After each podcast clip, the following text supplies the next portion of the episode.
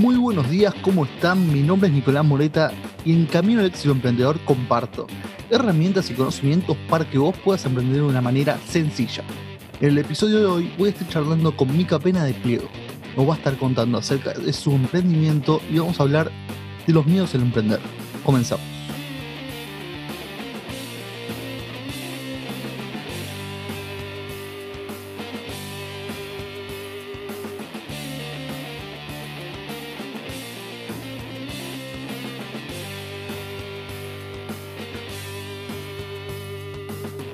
Hola Mica, ¿cómo estás? Hola, ¿cómo andás? ¿Todo bien? ¿Vos? Bien, todo bien, acá encerrada. Como todo. Eh, contanos, ¿cómo empezaste con Pliego? Eh, bueno, con Pliego arranqué hace más o menos dos años, casi tres te diría. Aunque este año lo podríamos tachar, pero nada, mentira. Eh, arranqué, en realidad siempre hice cosas yo, siempre fui como media eh, busca algo, busca, podríamos resumir en busca.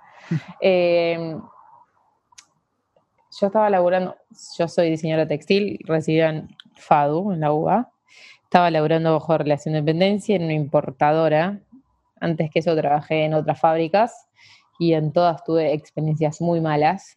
Eh, en cuanto a lo económico, en cuanto a las personas, en cuanto a los tratos, bueno, no sé, cosas malas del rubro textil. Em, en julio de ese año, yo laborando en esa empresa, era el cumpleaños de mi hermano y no tenía un mango básicamente y, no sé, dije, bueno, ¿qué carajo le regalo? Mi hermano es economista y siempre te hace esos regalos espectaculares de shopping. Entonces dije, bueno, tengo que hacerle algo que le huele la cabeza y me puse a. claro, me puse a, buscar medio por, por Pinterest y todo eso, ese mundo creativo. Y me topé con el eh, Papercraft, que es en realidad lo que es pliego, que es como un, eh, un primo hermano del origami. Le hice un dinosaurio, obvio que yo hasta ese entonces no sabía hacer nada, solamente compré un archivo de una persona y lo hice. Em, y cuando empecé, mi hermano empezó a mostrar, no sé, qué sé yo, iba a la de inglés a su casa, era qué bueno eso, no sé qué, iban los amigos, yo quiero, y mi hermano me dijo, che, mira que todo el mundo me está preguntando por el dinosaurio que me hiciste. Y bueno, entre crisis va, crisis viene fábrica, en diciembre de aquel año, dije, bueno, eh, saqué cuentas y dije, tengo el aguinaldo, tengo un año, un mes de este alquiler, me voy. Así que es como que yo medio empecé también obligada, porque yo no quiero trabajar en relación de dependencia ni quería trabajar en relación de dependencia. Em, así que ahí empecé con pliego, dije, bueno, tengo que meterle a esto, empecé a, a investigar un poco más, a entender cómo se hacían las cosas, a, como a, generar lo mío sería. Em, por suerte, al, creo que al mes me salió paralelo una pasantía en el Espartano, que es una fábrica de alfombras, que ahí sí la pasé bien, es por el único lugar donde la pasé bien, pero mm, digo por suerte porque me daba un respaldo económico eh, para llegar a básicamente el, alquiler, ¿no? Y el resto, claro, y el resto lo iba haciendo en complejo pero eh, en esa pasantía estuve cuatro meses y después ya quedé solo cumplió. Y ahí ya fue, bueno, eh, tengo que vivir de esto. y es como que te empezás a tomar las cosas con un poco más, eh, no sé, de seriedad, ¿no? Y sí. Pero bueno, básicamente así comenzó Diego. Así comenzó. En, mi vida. En mi vida. Es decir, que llegó de una manera muy... Va, no lo fuiste buscando, sino que llegó, que empezaron a preguntar, el boca en boca, empezó. Empezó por el boca en boca. En realidad, sí, en realidad siempre estaba bien en, hacer algo. Sí llegó el, qué, o sea, el, producto o cuál era lo bueno. La idea. Estaba, está claro, yo estaba convencida de que algo quería hacer y que yo no quería trabajar en la opción de dependencia porque no la pasaba bien. O sea, era llegar los lunes a la oficina y ponerme a llorar, ¿entendés? Eh, está bien que era el, peor lugar para trabajar también, pero no viene al caso. La, peor experiencia. Eh, sí, pero mm, el, en sí el producto sí llegó como, bueno, apareció. Lo que sí fue encontrarle la vuelta de cómo venderlo, porque venderlo armado demandaba mucho tiempo y, era bastante caro por, esto del tiempo, hermano. Entonces eh, dije, bueno, que lo arme cada uno y, generar también em, como, no sé, esto de, que lo haga uno mismo, ¿no? De, la satisfacción de, ah, mira lo que hice, no sé qué. O sea, me ha pasado eso, mira algo, me quedó, me quedó genial. Y, que cada uno tenga como en su casa eso de, bueno, lo hice yo con mis manos. Claro. La armar de rompecabezas de antes, ¿no? Podría decirse. Em, claro, sí, es, como es un rompecabezas, pero 3D. No tiene la misma dinámica de rompecabezas, de juntarlas, o sea, de, ver el dónde iría la otra parte, sino que yo te estoy diciendo dónde va, porque lleva números. Eh, pero es como un rompecabezas, porque a medida que lo vas armando, se te va formando como la figura. Es, que así. Eso es lo que diferencia también. El, también poder. Va, me contaste vos antes que intervenían el pliego, pintándolo de colores. Ahí hay una, una parte de creatividad para las personas también, para el cliente. Obvio, sí, que en realidad eso es lo que pasaba. Yo te entrego piezas en blanco y vos lo armás y le pones lo que querés, ¿entendés? Le han puesto glitter, lo han pintado, lo han dejado en blanco o le pusieron capaz que un rectángulo atrás de color. Eh, sé, le hicieron millones de cosas. O sea, queda, queda como en cada uno también y en su casa cómo quedaría o donde lo vayan a poner, cómo quedaría. Eh, pero sí, queda, queda en uno. Yo solamente te doy para que lo hagas. ¿Y cómo definirías el perfil? como hay algún género que consuma más? Em, en realidad es como que fui mutando mucho al género, en realidad como al, eh, al público. Al, principio yo creía que empezaba con gente que vivía sola y quería decorar su casa y que a la vez sea media relacionada con el arte. Eh, después me di cuenta que había muchas madres que lo hacían para el dormitorio de sus hijos o que lo hacían con sus hijos. O sea, tengo una clienta que ya se armó todos los modelos y me pide modelos nuevos. Porque Qué bueno es. No, es una genia. Porque es el momento que tiene con su hijo. O sea, ellos se sientan los dos a armar. Claro, es que por ejemplo me dice, che, ahora se vienen las vacaciones de invierno. Eh, o sea, ellos se sientan los dos a armar la cabeza. Hmm. Y es como su momento, o sea, la, la chica encontró su momento con su hijo de conectar con algo. O sea, hoy los pibes están en cualquiera. Y, de conectar con algo, y bueno, ellos se sientan, se ponen a armar, no sé qué, después lo ponen, lo cuelgan en su casa también, entonces tienen esto de, esto lo armé con mi mamá. Em, y son experiencias que le van a quedar. Él se va a acordar de grande también. De cómo armar. yo Ojalá. Yo hice un elefante. con mi mamá, de pliego. Claro. Em, pero no sé, después, o sea, el público me fue cambiando mucho. Eh, hoy he apuntado mucho a, ya no tanto a las personas, sino a las empresas. ahora estoy retomando como a apuntar también al público más chico, que es como hoy por hoy el que está más embolado en cuarentena pero es como, se tengo un público muy grande. es dependiendo también el producto. Las cabezas en realidad no son para chicos, no lo podrían armar nunca los chicos solos. Eh, sí lo podrían hacer eh, con, sus padres. Claro. Pero bueno, no sé. yo creo que también en eso está bueno, es ir mutando para ver qué, qué es lo que necesitan. O sea. Obviamente. ¿Suelen comprar regalos para los demás o se compran productos para ellos? Em, casi, más que nada es para regalar.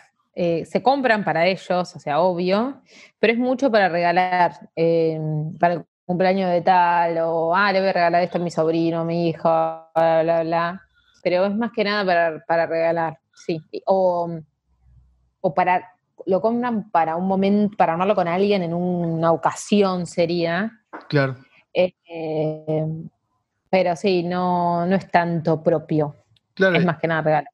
El cliente termina siendo solo el comprador, pero no el que lo va a consumir el producto. Claro, tal cual. O lo hace para, bueno, se lo voy a regalar a tal para que lo armemos juntos, pero es para él, ¿entendés? Para la otra persona. Claro. Pero sí, más que nada regalo. Bueno, vos empezaste un modelo B2B, eh, B2C eh, vendiéndole a los clientes.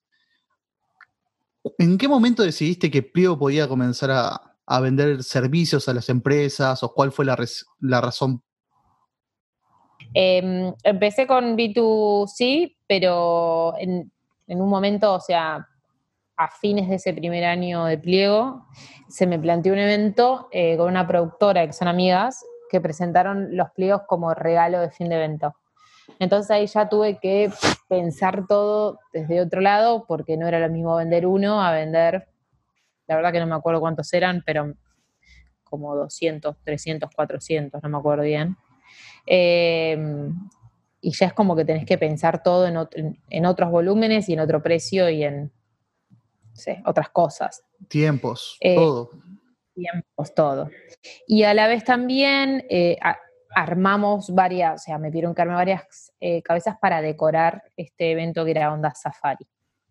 Mm. Em, entonces ahí fue como un, wow, acá hay algo distinto, pasando ese evento, eh, yo me iba a una feria en Rosario, que es una feria muy grande, se hacen todos los años. Yo iba como expositora y me escribieron los chicos diciendo si no me animaba a hacer unas letras grandes, a lo que yo nunca en mi vida había hecho unas letras grandes. Pero bueno, pliego es un poco eso también, el jugársela. y mm, les dije que sí, hicimos como canje de las letras por el stand. Y ahí fue cuando hice las primeras letras de 1,70 metro de alto. y ahí medio como que se fue. Esas letras quedaron espectacular. Y ahí medio como que se fue siendo una ronda, ¿entendés? Porque terminé con esa y me llamó otra chica de otro evento de la Guarmichela que le haga la W y que canjemos y así es como y te veo otra productora y que un regalito para fin de año y que no sé qué y bueno, me fui metiendo más como en, en, el público de productoras, ¿no? Ya no tanto buscaba a la venta minorista, sino que yo les mandaba más a productoras. Y ahí fue cuando llegó Pliego a hacer grandes trabajos para marcas. Bueno, eso quiero que me cuentes bien vos. ¿Cómo llegaste a las grandes marcas como Adidas, Facebook? Bueno, Facebook fue el, primer evento este que te contaba de, del Safari. Ese llegué básicamente por las chicas, porque lo tienen como cliente. Eh, el resto me convocaron eh, las productoras. Em, yo tuve muy tengo muy poca movida de, yo mandar mail, pero porque hay veces que no doy abasto con los tiempos, porque al ser todo algo muy artesanal es como que no quiero comunicarlo mucho. Em, pero es como que se corre mucho la bola de, de, proveedores, sería, ¿no? Se, se van recomendando muchos por ellos también. Y al ser un producto que es todo en papel y cartón, hoy por hoy en los eventos funciona mucho porque termina el evento y vos tirás eso. O sea, la marca no le perjudica, no es que le, da un costo gigante tirarlo. Y es algo que se recicla, ¿no? Claro. Y, y en realidad yo fui llegando por las productoras, productoras que ya había laburado, o sea, Adidas no había laburado con ellos. Eh, en realidad al principio me dijeron en el lanzamiento unas zapatillas y yo me animaba a hacer un kit para que cada uno arme las zapatillas porque era medio esto como la temática de, intervenir y de hacer. Y después me terminaron pidiendo también una zapatilla de dos metros y medio largo y los kits de las zapatillas. Eh, pero no sé, en realidad yo no es que tengo el contacto con el cliente, sino que mi cliente vendría a ser la productora y su cliente debería, vendría a ser, no sé, Adidas, Google, Itaú, no sé, Natura, todas los que, las que laburé, ¿no? Pero mi cliente en sí es la productora y es con el que yo eh, hablo, ¿no? Eh, más allá que después tenga contacto con el cliente empresa para tener estéticas y esas cosas, no sé, por ejemplo, cuando hicimos lo de Warner para con Pikachu, sí tuvimos que hablar mucho para ver la estética, la, la forma del personaje y todo eso. Pero mi cliente en sí es la productora. Eh, Un intermediario. Sí, los que hacen los arreglos comerciales son ellos. Claro. A mí me llega la propuesta o me llega la temática, yo armo la propuesta y ellos se encargan de, de ver cómo lo terminan de, de- de hacer, ¿no? Eh, pero bueno, es como otro mundo completamente distinto a la venta minorista. Más divertido para mí, ¿no? Claro, sí. Aparte es otro, otro público. Otro público que capaz no hubiese llegado de la misma manera eh, por el boca en boca, Sí. por decir de un. no solo otro público, otras, hacer otras cosas, porque si uno, también si yo me quedaba con el B2C, era seguir haciendo los mismos kits, está bien, más animales, menos animales, más formas, menos formas, era hacer lo mismo hasta que yo me reinvente, ponle, ¿no? Claro. Pero esto del evento es como que todo el tiempo tenés eh, un desafío distinto, ¿no? O Temáticas sea, distintas. Claro. Eh, no sé, me llaman las chicas de la productora y es, che, mi necesito tal cosa. Y dices, ¿cómo hago esto? Hasta que le encontrás la vuelta y lo haces, ¿entendés? Claro. Eh, pero, pero no, o sea, para mí eso es lo divertido, es como el desafío todo el tiempo de algo nuevo. En este momento, ¿qué te, qué te gusta más? ¿Apuntar directamente a la productora o al cliente final? No, la productora, mil veces. Por los. Al cliente final vos me decís al, al B2C, minorista o a la marca. Ah, no, no, a la productora, a la productora, sin duda. Eh, es mucho más divertido el desafío que puedes hacer, lo que puedes llegar a lograr. Ojo, no voy a hacerme la que no, lo económico también, ¿no? Claro, En es un trabajo mucho más grande.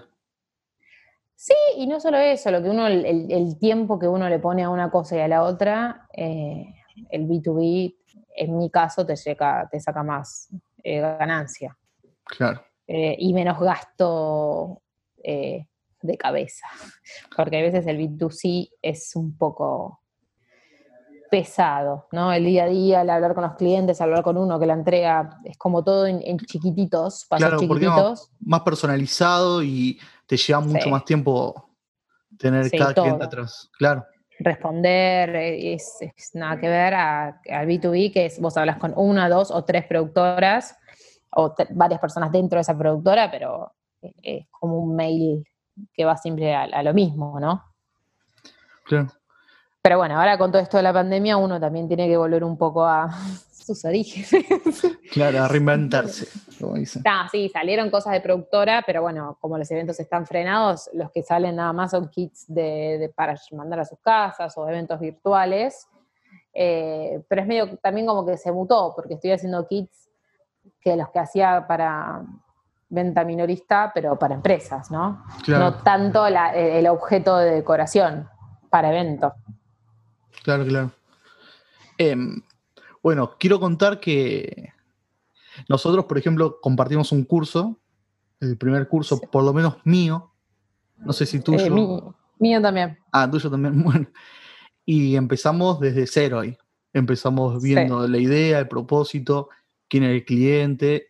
¿Vos ya llegaste a, es- a ese curso con la idea? ¿Ya sabías qué querías hacer por este lado o se fue dando? Eh, no, en realidad la tenía la idea.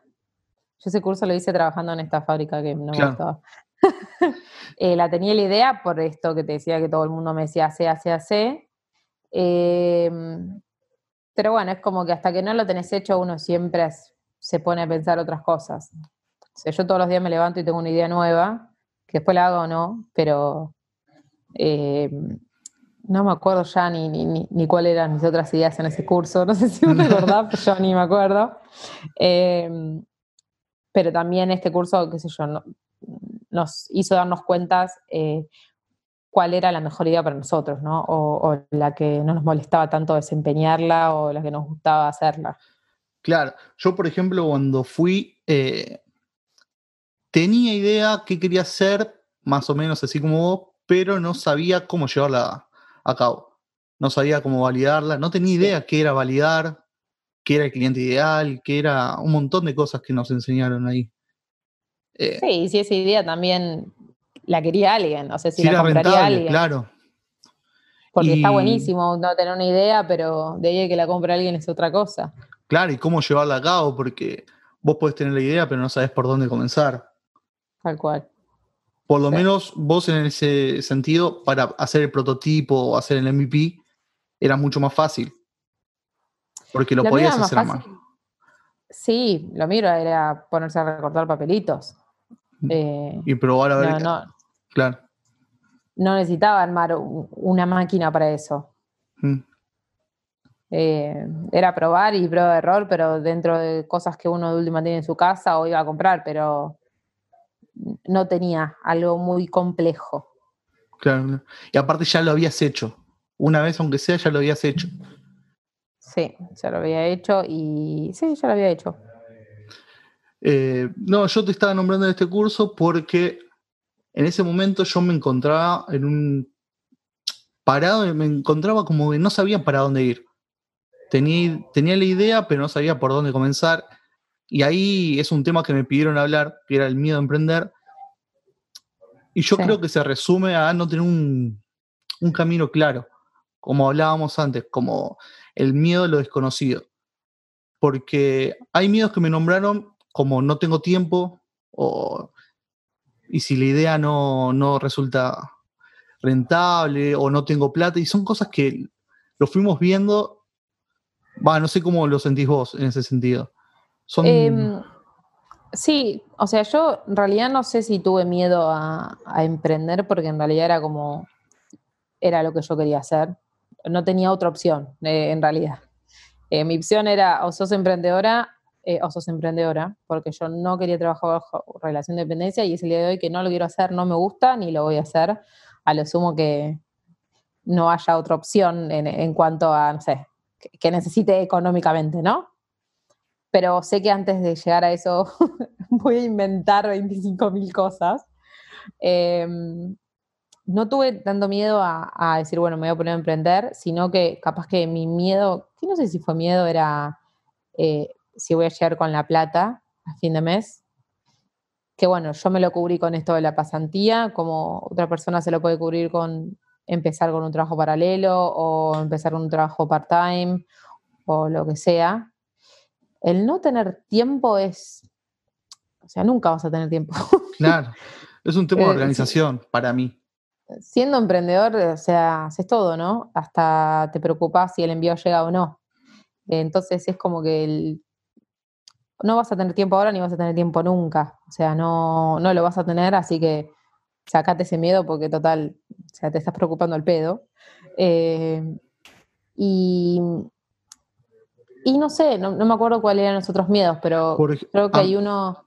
Sí. Sí, a mí, por ejemplo, en mi emprendimiento, el que quería hacer en ese momento, era que no tenía plata. No tenía la inversión para iniciar, que muchas veces pasa. Y en el curso me di cuenta que la plata era lo último. Era, primero tenía que tener la idea, ver si funcionaba y recién ahí buscar la inversión para hacerlo. Sí, yo tengo la ventaja que tengo un producto que no, me demanda mucha plata a producirlo, pero sí lo que hice yo, porque yo tampoco tenía plata básicamente, yo vendía cosas que no tenía hechas. Hoy por hoy vendo cosas que yo no tengo hechas. Eh, vendo ideas, en realidad, vendo un producto que no existe. Vender experiencia sin tenerlo todavía. Claro, o sea, sí existe porque si yo me le dicen lo voy a buscar en dos horas, lo voy a tener que tener hecho. Pero no tengo stock. Eh, o sea, me caracterizo básicamente por no tener stock, por hacer a pedido. Y muchas veces vendí cosas que sí no tenía hecho en el producto. Era eh, ver si la otra persona lo compraba, a cuánto lo compraba, si le gustaba, si no le gustaba. Eh, y después de ahí me ponía a desarrollar. Me pasa en realidad eso mucho con las productoras que uno cuando le piden propuestas, bueno, tenéis nada hecho, o sea, te pones a hacer un, unas fotos, no sé, vas sacando referencias, colores, temas, agarras un poco el Photoshop, pero estás vendiendo algo que no existe, o sea, estás vendiendo algo que no tenés. Claramente el Pikachu no estaba ahí hecho, Claramente el Pikachu, claro, o sea, claramente el Pikachu no estaba como millones de cosas, no sé, ahora cuando esto de la pandemia que le vendimos también a, a Softies, eh, cosas para, los empleados. Mm. Nosotros mandábamos propuestas eh, que no existían, o sea, no las teníamos hechas, ¿entendés? Una vez que dijeron, ok, nos pusimos a buscar proveedores, sí, te sacás unos costos en base, o sea, sabés más o menos cuánto tiene que salir, eso sí, pero no lo teníamos realizado, lo hicimos solamente para eso. Entonces es, creo que la inversión, vuelvo, es depende del producto. Si tenés que hacer algo muy grande, sí vas a dar una inversión, no te queda otra. Pero yo muchas veces vendí cosas que no tenía hechas y... Es que antes de vender, claramente. Claro, con la misma plata que uno me compra, yo lo hago. Con, la productora también. Eh, el 50% de adelanto yo lo hago y, te lo doy. Entonces uno también es como que se va financiando, ¿no? Autofinanciando. Uno de los míos también que me hablaban era cómo hacer para vender. Y ahí claramente estás diciendo vos que estás vendiendo algo que no tenés. Cada, uno, cada uno se va a enfocar a cómo vender cuando sabe bien quién es el cliente también, cómo lo consume, porque por ejemplo, la productora ya sabes que te van a comprar, aunque no lo tengas. Obvio, es que en realidad es adaptarse al otro, ¿entendés? Con las productoras es algo fijo, es yo tengo un evento de, no sé, romántico. Son tantas personas de tanta edad, tal. Bueno, es crear algo para esas personas, ¿entendés? Eh, y, y, en realidad después Después hay un montón de cosas ¿no? que influyen, pero si el producto va, el precio le cierra la marca, obvio todo, se vendió solo, o sea, yo no hice nada, solamente pensé el producto. No es que me puse a hacer un análisis de venta de no sé qué y se lo propuse a 50.000 marcas. No, armé algo para la necesidad de ese momento. Para el cliente en particular. También. Claro, ponele, ahora en, en pandemia lanzamos el libro de actividades y es lo que estaban necesitando, ¿entendés? Los pendejos ya no saben qué hacer y bueno, pongámonos, pongámosle a hacer actividades, a pintar, a recortar. Y es esto, es buscar qué es lo que necesita el otro, básicamente. No tanto lo que a uno la solución a la necesidad. Sí, por lo menos en mi caso es así, hay otros que no serán así, en el mío sí. Bueno, otro de los miedos era, ¿qué pasaría si me roban mi idea? Eh, robar te la van a robar siempre. Eh, hay que pensar también que no es tu idea, ¿no? Eh, o sea, no es que yo me lo robé de alguien, sino que es algo que ya estaba creado, ¿no? Después de eso, uno le pone su impronta a lo suyo, pero eh, no es que está todo inventado. A lo sumo que sea un producto que vos hayas patentado, bueno, y sí te están robando. Pero mm, para mí no, no hay que tener miedo a mostrar lo que uno hace básicamente lo que yo pensé es que nadie hace o está haciendo lo que yo hago porque es un quilombo. Entonces, nadie se va a quemar la cabeza como me la estoy quemando yo. Em, es más, yo tengo un producto que es 100% robable, ¿no? Vamos a ser sinceros, porque yo te estoy entregando todo. Eh, no se lo roben, no, mentira. y, y nada, no sé, no, hay, hay que mostrar lo que uno hace. Eh, después es también diferenciarse del otro. Si, si alguien llega a copiar mi producto, eh, va a tener que ponerle un plus de algo para, para vender, eh, porque quieras o no, yo ya estoy hace tres, casi tres años en el mercado, tengo clientes, tengo como una carrera, entre comillas, no me voy a agrandar, pero una mil carrera, que si alguien empieza de cero, de alguna forma se va a tener que diferenciar, ¿no? Así sea por lo económico, porque el producto tenga una vuelta distinta que yo no tenga, por la calidad, por el punto de venta, por lo que sea. Eh, si no, siempre es luchar con algo que, o sea, si no te diferencias, no vas a llegar, básicamente. Eh, Agregarle valor. Sí, y si te lo roban, te lo roban. Ya está. O sea, tampoco hay que. Yo no, no soy de mirar al otro. O sea, no tenés que mirar al de al lado. Ya está. O sea, bien por él. Le estás dando de comer a alguien. es que si nos ponemos a pensar también cuántas cervecerías hay una pegada al lado de la otra, que te están dando el mismo producto, por decir. Exactamente, pero vos vas a la de la esquina porque, o porque te da un dos por uno, o porque te gustó el ambiente, o porque te gustó la música, o porque te gustó cómo te atienden. O porque fue el primero a llegar también también, y por eso no fuiste a la otra. Entonces es como, eh, no, siento que está mal tener un competidor porque también te hace... Em, te hace crecer. Sí, y mirar a otro lado, ¿no? Pero, qué sé yo, para mí, no les voy a decir que roben ideas, ¿no? Pero no, no, no hay que tener miedo a mostrar lo que uno hace. Aparte también vas a encontrarte con personas que le guste la idea y hasta poder formar equipos, para mí puedes encontrar personas que, estén muy interesadas. Para mí, emprender solo no es lo mismo que en equipo. Y Em, hay muchos no, que yo- les gusta yo- estar solo, hay muchos que necesitan un equipo para hacerlo, que necesitan a alguien al lado para que lo empuje. Eh, yo siempre fui del palo de no quiero delegar, de ser una sola, pero creo que era porque también yo tenía un concepto medio errado de qué es tener un socio, entre comillas, o alguien al lado, pero porque siempre buscaba gente que era del mismo, mi mismo palo.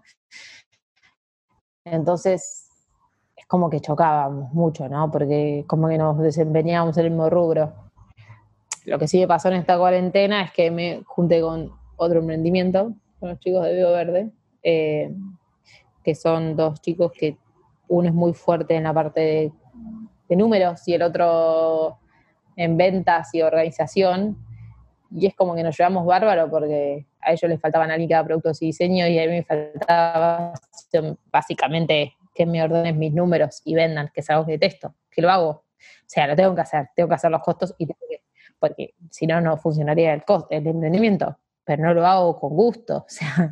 O sea, entonces creo que es que eso, no. eh, es encontrar, es encontrar en, en el otro lo que a vos no te gusta hacer o lo que no sos bueno en hacer. Ahí está bueno la mutación, más que nada. Es que es muy personal eso. Hay personas que no les gusta trabajar con otros y antes de delegar prefieren terciarizar y mandar a hacer a otro, pero sin formar un equipo, por decirlo así. Obvio, sí, queda en cada uno, no sé. Eh, es dependiendo cómo te lleves con... Sí, queda en uno. O sea, no, no, no hay una regla de tenés que tener un equipo o ser vos solo.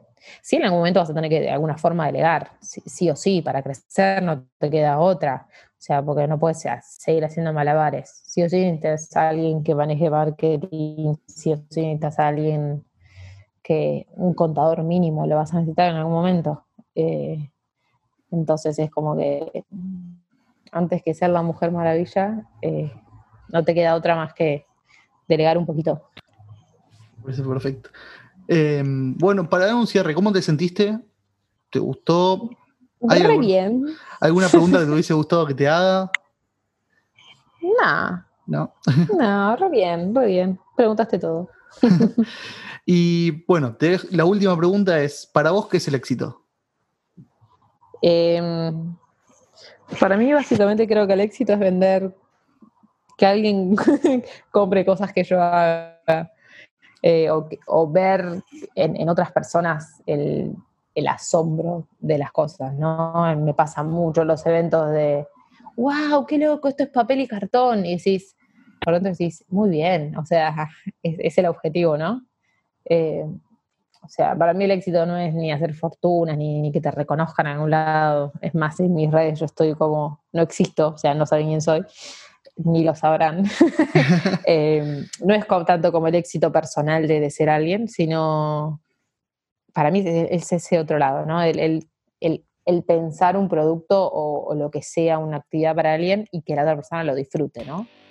Eh, y, y, no sé, que valoren de ese lado. Genial. Bueno, muchas gracias, Mika. Y seguro en otro podcast vamos a estar. ¿Cómo no? Algún otro tema. bueno, muchas gracias.